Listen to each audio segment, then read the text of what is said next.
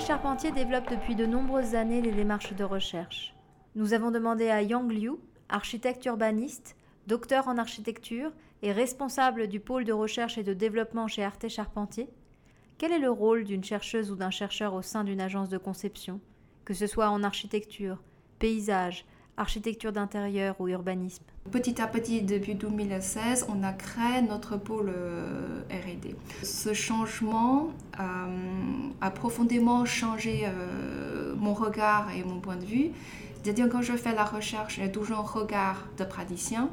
Et quand je fais du projet, j'ai toujours un point de vue de, recherche. Je trouve que cet échange dans double sens a beaucoup aidé euh, mes expériences dans le monde praticien ou dans le monde de, recherche.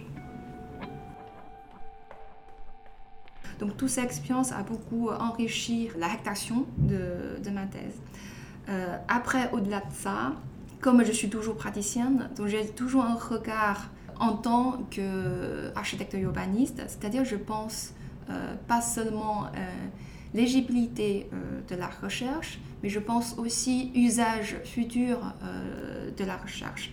Est-ce que euh, ma recherche peut être utile pour quelqu'un, notamment des praticiens euh, et notamment de mes collègues de l'agence? Après, comme je suis aussi enseignante, j'ai toujours une manière d'expliquer des choses simples, faciles à comprendre. Donc là, c'est important aussi pour montrer les résultats de recherche pour les professionnels qui n'est pas du tout familiers avec les, euh, méthodes de recherche.